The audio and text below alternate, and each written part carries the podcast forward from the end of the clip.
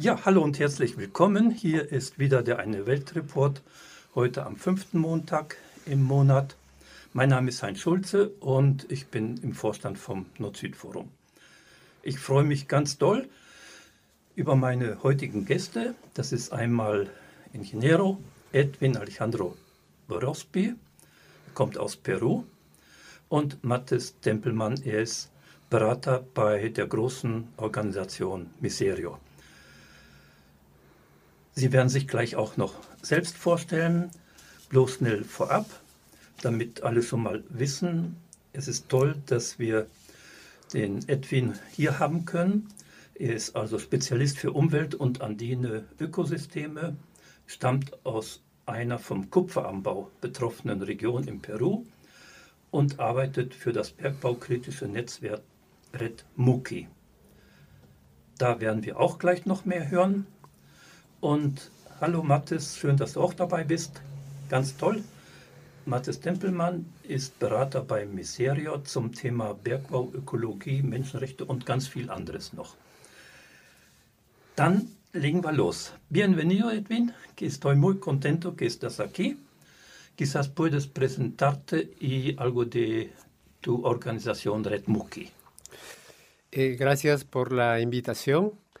Eh, mi nombre es Edwin Alejandro Berrospi. Eh, soy natural de Cerro de Pasco, una región eminentemente minera del Perú. Y eh, bueno, vengo trabajando en, una, en un colectivo de más de 30 organizaciones nacionales que es la Red Muki, ¿no?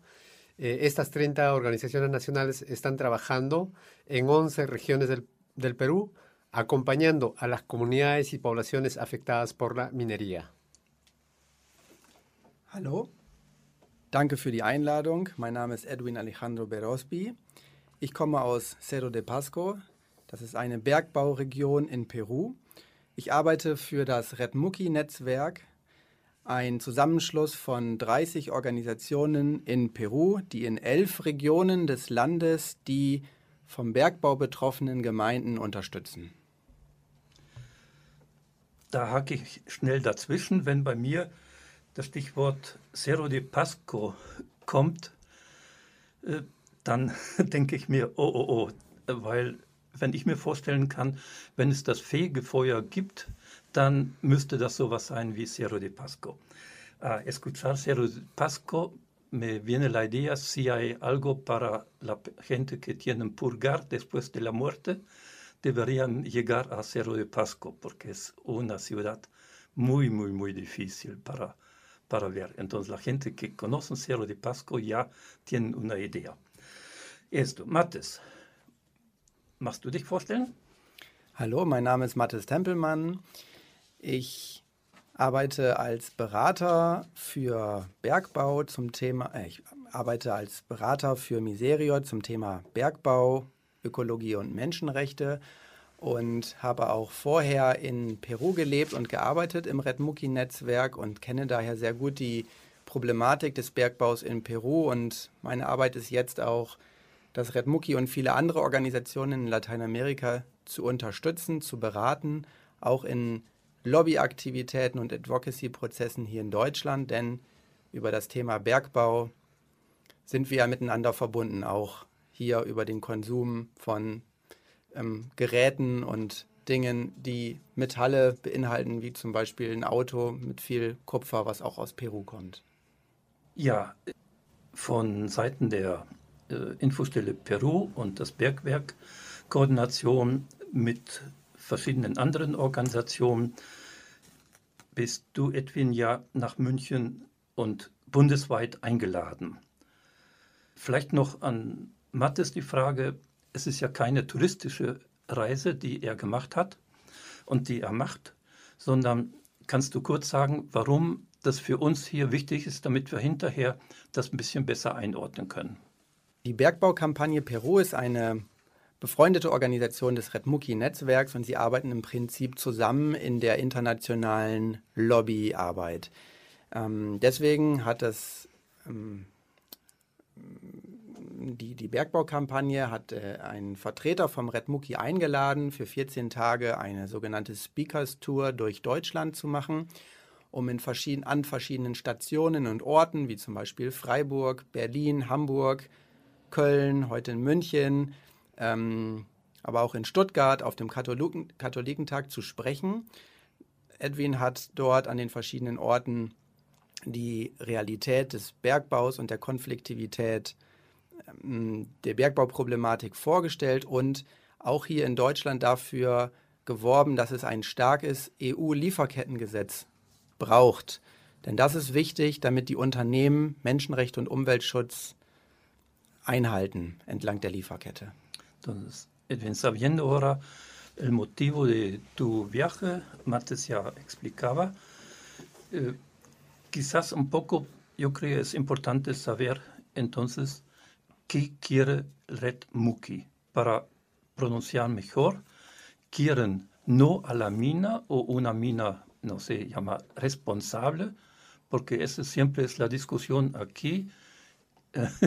y qué quieren con la riqueza que tienen en el Perú, mejor dejar en la tierra o eh, tener esa riqueza para el bien del pueblo. Eso creo como una cosa que de todas maneras la gente preguntaban y preguntan, creo, ¿no? Eh, bueno, eh, nosotros como Muki, la que proponemos es primeramente que se respete los derechos a la vida de los pobladores que viven justamente en las comunidades y poblaciones en entornos mineros. Entonces, yo, eh, como vengo de una región eminente, eminente minera como es Cerro de Pasco, tenemos más de 400 años de minería y más de 100 años de la gran minería. Entonces, lo único que podemos decir hemos encontrado en estas regiones mineras más pobreza. Genau, das Red Muki möchte zunächst einmal aufzeigen, dass die Rechte der Menschen respektiert werden sollen, also der Menschen, die in den Bergbauregionen leben. Und ich komme aus einer Region, aus Cerro de Pasco, wo bereits seit über 100 Jahren Bergbau existiert. Allerdings dort es eine Region ist mit sehr viel Armut. Entonces, vemos que la minería se ha desarrollado a costa de vulneración de los derechos de las poblaciones. Nosotros no decimos no a la minería, sino decimos queremos una minería responsable, que respete los derechos de las comunidades y poblaciones, que respete el ambiente, que respete el territorio, que respete los recursos como es el agua, que está siendo muy contaminada en el Perú, y tenemos muchos niños, niñas, ¿no? que están afectados con metales pesados.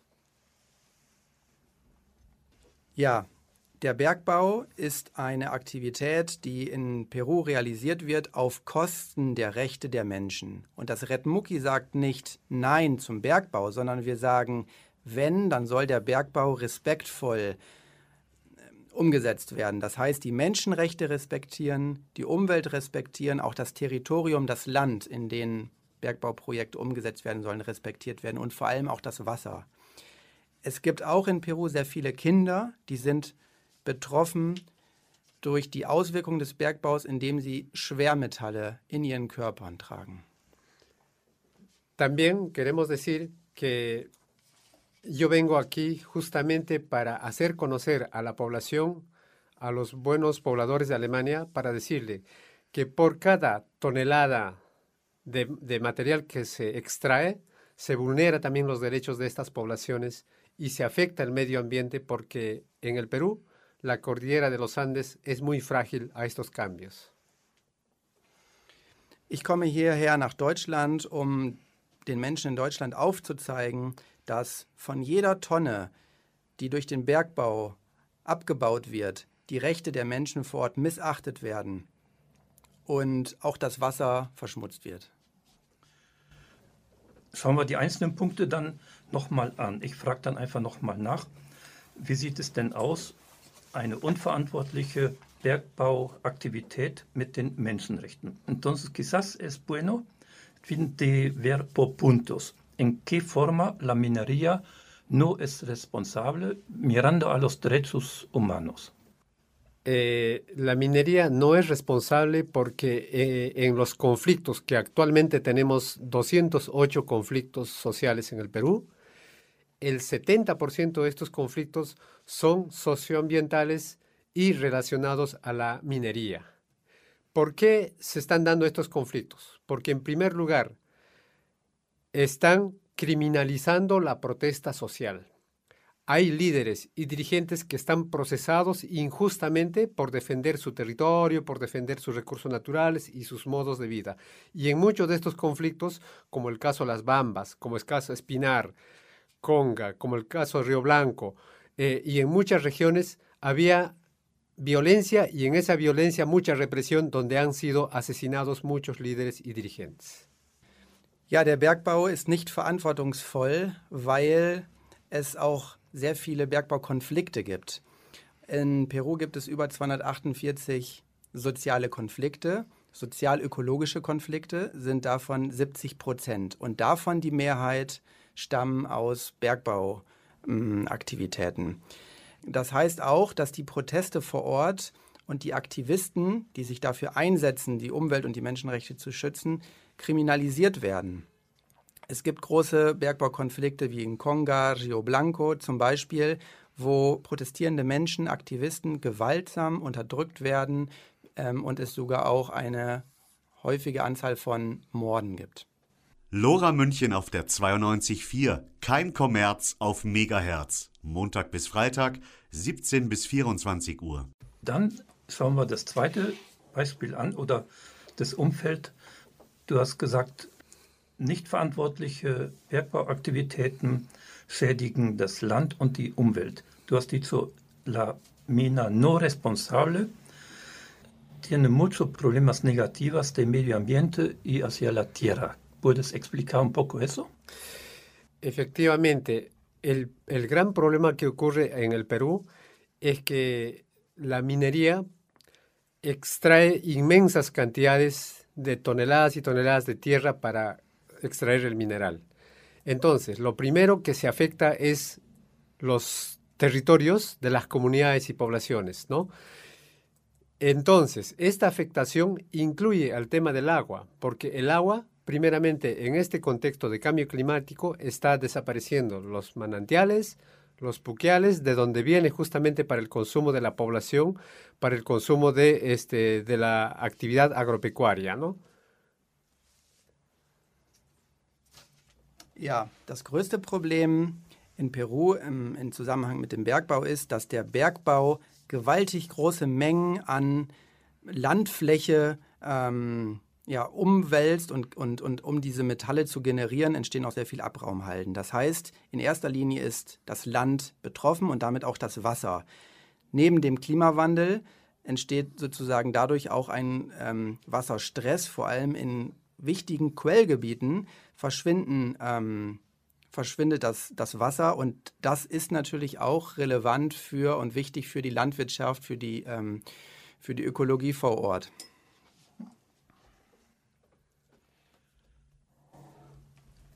Quizás nos puedes informar un poco cómo, para tener una idea, entonces, cómo es la explotación del cobre en, las minas. Es bajo tierra, es con eh, socavones y qué tamaño tiene eso. Se trabajan con pica o con camiones. Así un poco más la explicar un poco para entender ahí qué es una mina de oro. Eh, en el Perú antes se explotaba a través de galerías subterráneas, a través de minas. Ahora, con el incremento de las operaciones mineras, ahora se explota en tajos abiertos. Son inmensos tajos abiertos, como el caso del proyecto minero Toromocho, donde por cada día se extrae más de 170 mil toneladas ¿no? de, eh, de, recursos para eh, procesar justamente en sus plantas de concentradoras. Entonces, la, inmensa extensión de territorios abarca muchas áreas, pueden ser mil hectáreas, dos mil hectáreas, dependiendo de cada mm, tamaño del proyecto donde se está implementando. Entonces, el conjunto de estos tajos abiertos, ¿no? afectan a toda una cuenca, no solamente a la parte eh, baja, sino porque todos los proyectos mineros, la mayoría, por decirte, más del 90%, están ubicadas arriba, en la cabecera de una cuenca. Una cuenca es donde nacen las aguas y que van a través de, todo ¿no? el conjunto de poblaciones, aguas hacia abajo.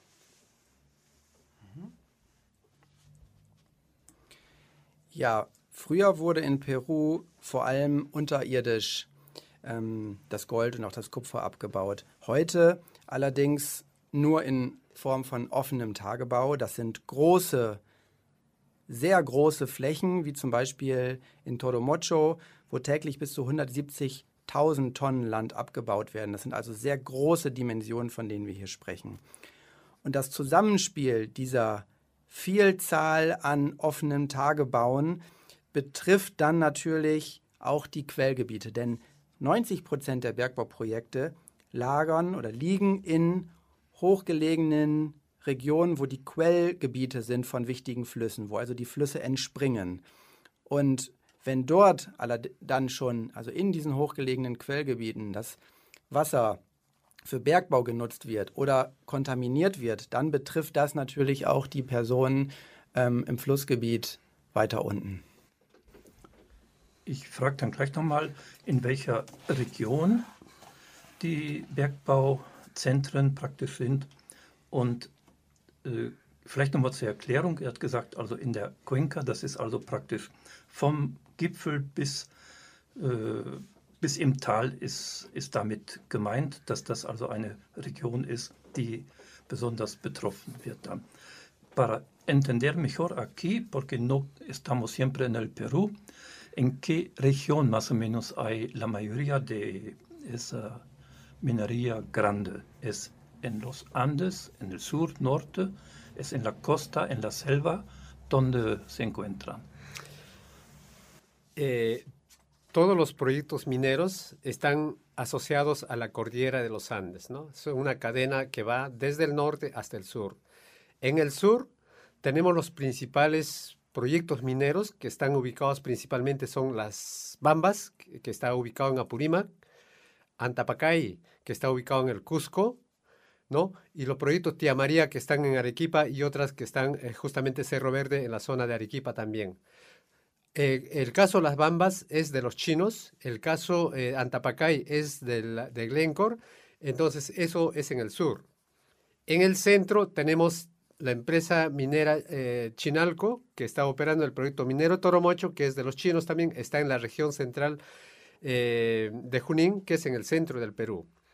En el norte tenemos otros proyectos como Conga en Cajamarca, está Río Blanco en Piura, está este, eh, Antamina en Ancash, entonces casi que todo el territorio del Perú están operando justamente estas empresas mineras. Ja, im Prinzip sind entlang der gesamten Andenkordillere die großen Bergbauprojekte zu finden. Also in, in der gesamten Andenkordillere von Nord bis Süd. Im Süden des, sind die größten Projekte vorzufinden. Also Las Bambas in Apurimac äh, oder Antapacay in Cusco, ähm, Cerro Verde in Arequipa, ähm, Chinalco in, im Zentrum des Landes, in der Region Junín, aber auch im Norden des Landes, Conga in Cajamarca, Rio Blanco, Piura oder Antamina in der Region Ancash. Da denke ich, müssten wir nochmal nachhaken. Also viele Leute bei uns meinen immer, wenn es um wirtschaftliche Schweinereien geht, das sind die USA, die hauptsächlich aktiv sind. Jetzt hast du genannt, äh, einige Firmen, die aus China kommen. Da ist die Frage, sind das jetzt im Moment die Bergbaubesitzer? Und zu Glencore in der Schweiz, da solltest du, Mathis, vielleicht noch ein, einige Worte sagen, weil das ist ja praktisch bei uns fast vor der Haustür. A ver, entonces, cuando tú mencionaste las empresas o los dueños, mencionaste mucho que vienen de la China y de Suiza. Aquí mucha gente piensa que siempre si es algo malo con la mina o explotación son Estados Unidos, pero parece en Perú eso ha cambiado y Mates quizás decir algo de Glen, sobre Glencore, porque es nuestro vecino casi. Eh, sí, efectivamente, Glencore no solamente está en el sur, en el caso de Antapacay, donde tiene un conjunto de problemas de vulneración de derechos a la salud de los pobladores que viven allí, sino también está en la cuenca alta del río Rímac, ¿no? que es muy cerca a Lima, y Antamina, que está en Ancash, donde producen el cobre. ¿no? Ja, im Fall von Glencore, ähm, Glencore ist nicht nur verantwortlich für die Antapaccay-Mine in Cusco, ähm, wo die Gesundheit der Menschen leidet, ähm, sondern auch in der Quellregion des Rio Rimac in der Nähe von Lima, aber auch Antamina in der Nähe, also in der Region ähm, Ancash. Und soweit ich im Kopf habe, wird immer gesagt, Glencore ist die größte oder einer der größten auf jeden Fall Bergbauunternehmen, äh, die in der Schweiz in einem kleinen Ort ihren Sitz haben und der dafür bekannt ist, dass man da kaum Steuern zahlen muss. Ist das so zu Glencore noch zu sagen? Genau, wie mein Kollege Edwin gerade angesprochen hat, kommt Glencore aus der Schweiz, war auch in London, ist auch dort registriert und ähm, realisiert Bergbauprojekte in Peru. Das sind vor allem auch Kupferprojekte und wir wissen, dass auch von diesen Regionen das Kupfer nach Deutschland importiert wird. Dann nochmal die Frage, ist es dann tatsächlich so, dass chinesische Firmen den größten Anteil an der Bergbauproduktion haben und dass ganz viel der, der Produktion dann auch nach Asien und nach China geht. La pregunta es si es correcto que muchas minas, muchos dueños de minas ahora en el Perú son de los chinos, como decimos, y es también correcto que la mayoría de productos eh, mineros van ahora a Asia y la China. Eh, sí. Eh, Primero, claro, el destino siempre es eh, China porque los chinos han llegado bastante, pero también viene a Europa, ¿no? En el caso a Alemania llega la producción, ¿no? Y nosotros queremos saber de qué empresas está viniendo a Alemania. Entonces queremos conocer eso. La verdad, no hay una información que podamos conocer porque eh, en el Perú siempre eh, el Estado dice, no, no podemos dar esa información, ¿no? Es un problema que nos está generando a todos los peruanos. Ja, natürlich. Das erste Ziel ist auch der Export nach China direkt, aber es gelangt auch sehr viel nach Deutschland. Und wir vom Red Mucki möchten auch gerne wissen, von welchen Firmen denn genau und von welchen Minen stammt denn genau das Kupfer, das nach Deutschland gelangt. Aber es gibt in Peru sehr wenig transparente Informationen und der Staat ähm, gibt uns auch wenig Informationen über diese Fragen, die wir haben. Ja, und ich glaube, unser Staat gibt auch wenig Informationen. Woher yo creo nuestro Estado tampoco da toda información hacia dónde viene. Eso es pregunta. Y eso queda como tarea. Sie sind schon lange Mitglied im LoRa Förderverein? Das freut uns natürlich. Aber haben Sie schon versucht, Ihren Nachbarn, Ihre Freunde und Bekannte für Lora zu gewinnen? Nein? Na, dann aber mal los.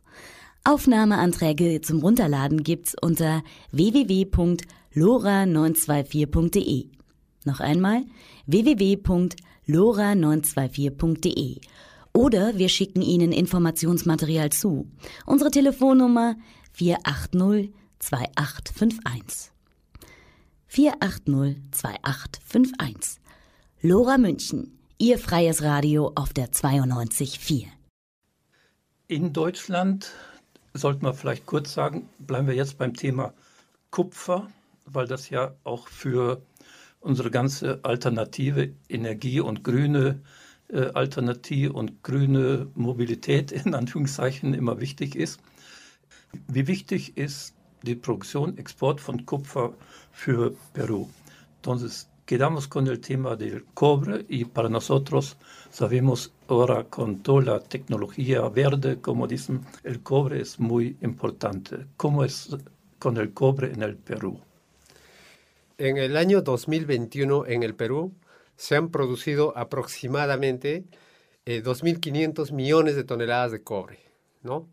Entonces, estas empresas transnacionales, como el caso de Antamina, ha sido el primer productor de cobre en el Perú.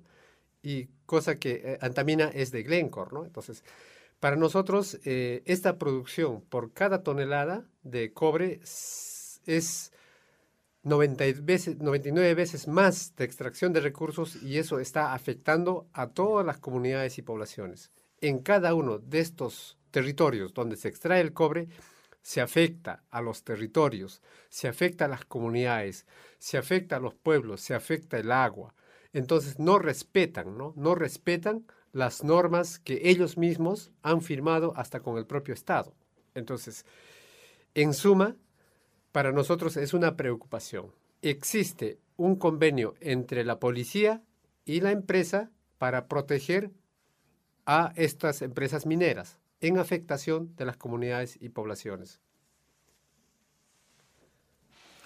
Ja, im Jahre 2021 wurden 250 Millionen Tonnen Kupfer abgebaut, exportiert. Antamina ist damit der größte Kupferproduzent.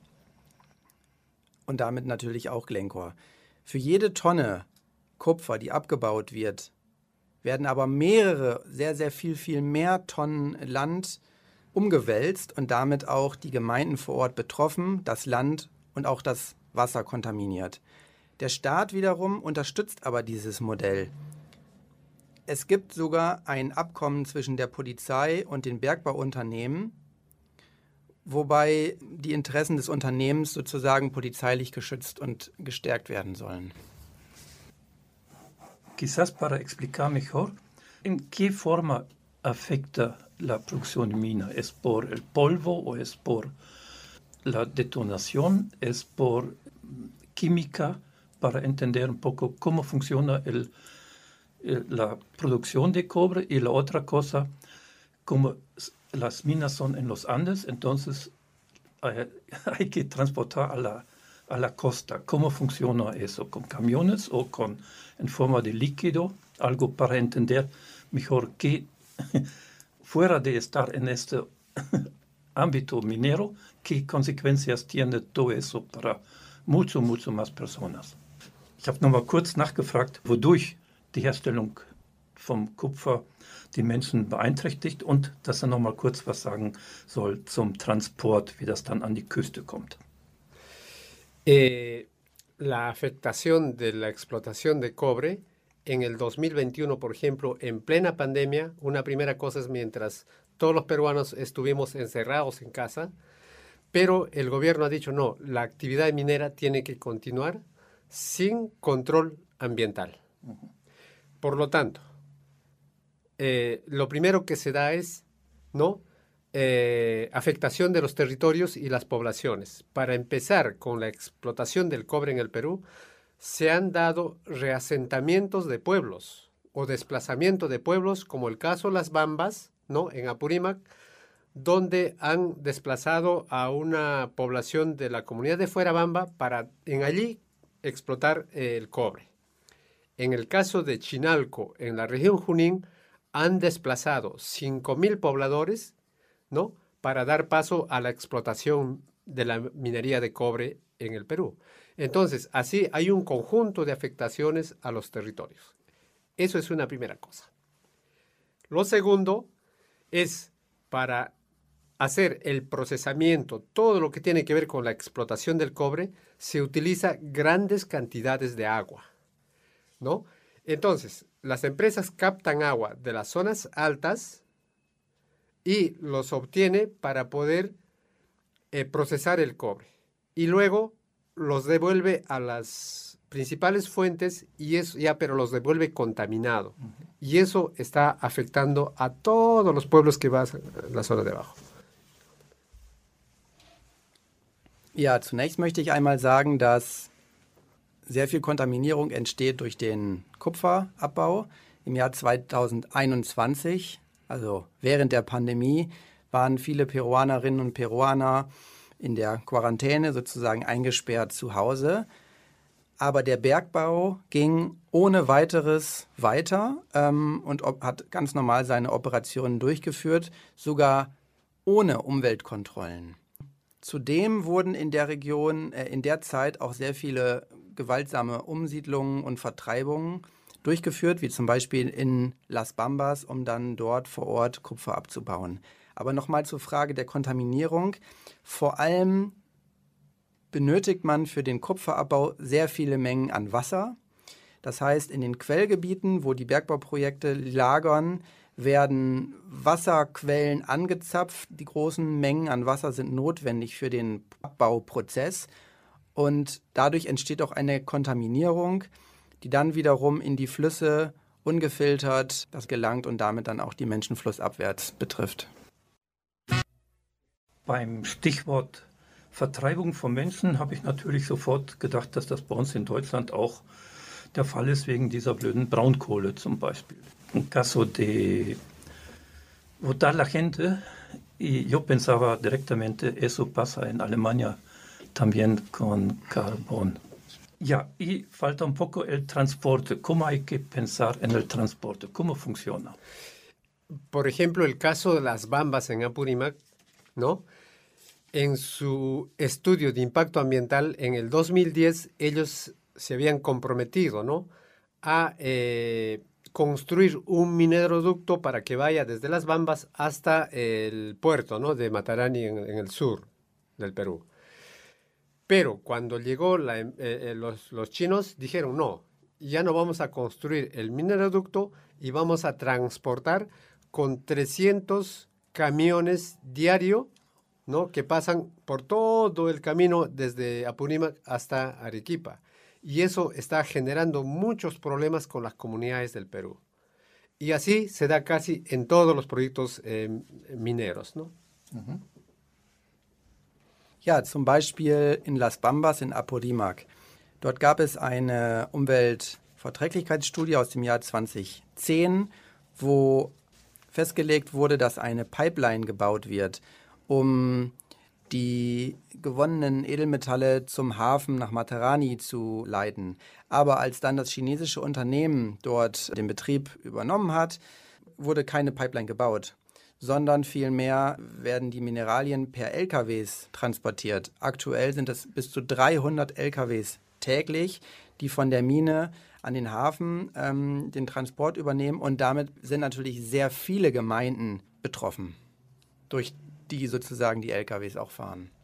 Brutal ist das. Also ich habe im Kopf, dass bei uns in der Presse stand, also Chinesen machen eine sehr vorsichtige Politik und haben dann angekündigt, dass sie dieses, das ganze Erz sozusagen verwässern und per Pipeline nach, an die Küste schicken. Das ist also total falsch, was dann hier berichtet wurde. Que aquí en la prensa ha dicho los empresas chinas han, son muy responsables y han construido una, uh, un, un, ducto y transportan todo muy bien y con toda la seguridad a la costa, así tan, tan falso. Hay que ver entonces por qué es tan importante de pensar en cómo se produce el cobre, en este caso en el Perú, a Alemania. ¿Qué tiene que ver eso para nosotros? Das war einfach nochmal schauen, warum sollen wir hier uns in Deutschland dann damit beschäftigen, wie Kupfer hergestellt wird und in dem Beispiel, wie es in Perú dann hergestellt wird? Para nosotros es importante, como les decía, saber a dónde va el cobre, ¿no?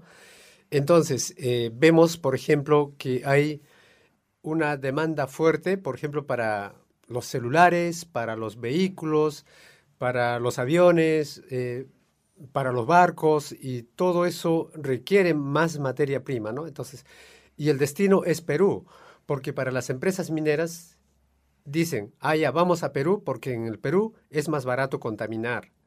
Y eso nos preocupa mucho a quienes estamos trabajando en la defensa de los derechos de las comunidades, porque las, poblaciones están sufriendo mucho porque el Perú es un, eh, en la cordillera de los Andes, cuando le mueves una tonelada de tierra, se afecta muchos espacios, ¿no? Se afecta el agua, etcétera, ¿no?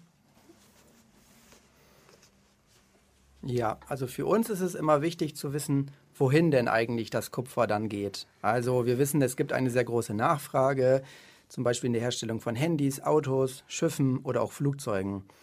Ja, und ähm, viel Kupfer kommt nun mal auch aus Peru, denn in Peru ist es billig zu vergiften.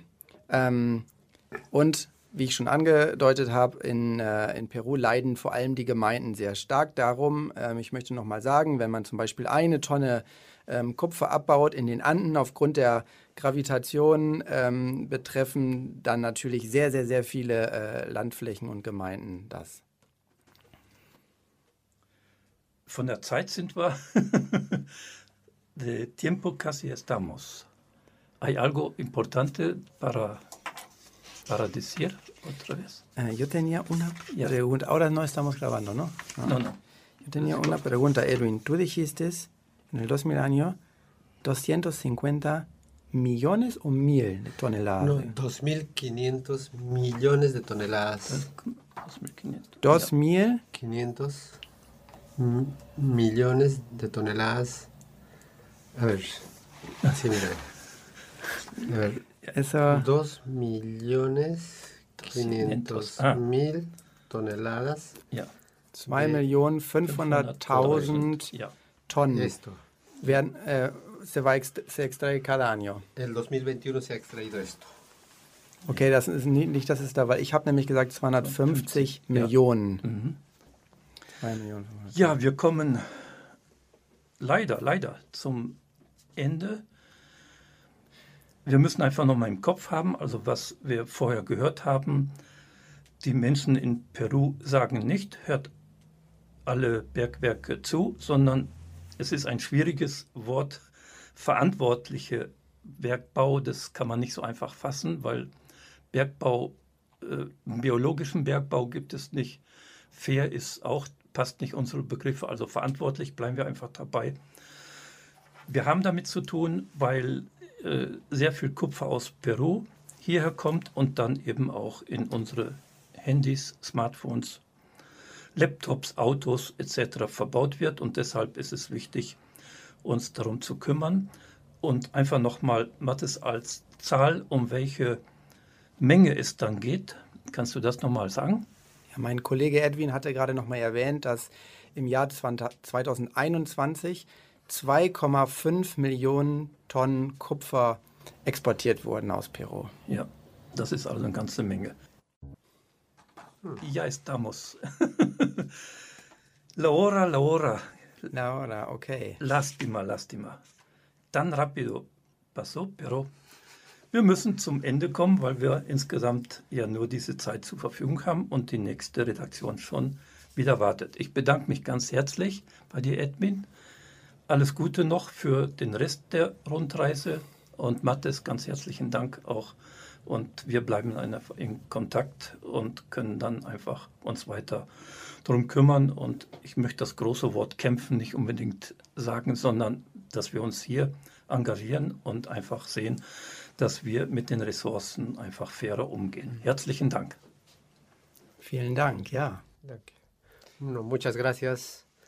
por invitarnos y espero que el pueblo no eh, alemán también es peruano porque sé que van a escuchar para, para incidir en el gobierno, sobre todo para conocer y para consumir menos ¿no? los productos de cobre y cuidar el ambiente. Dann noch Anhang Lieferketten.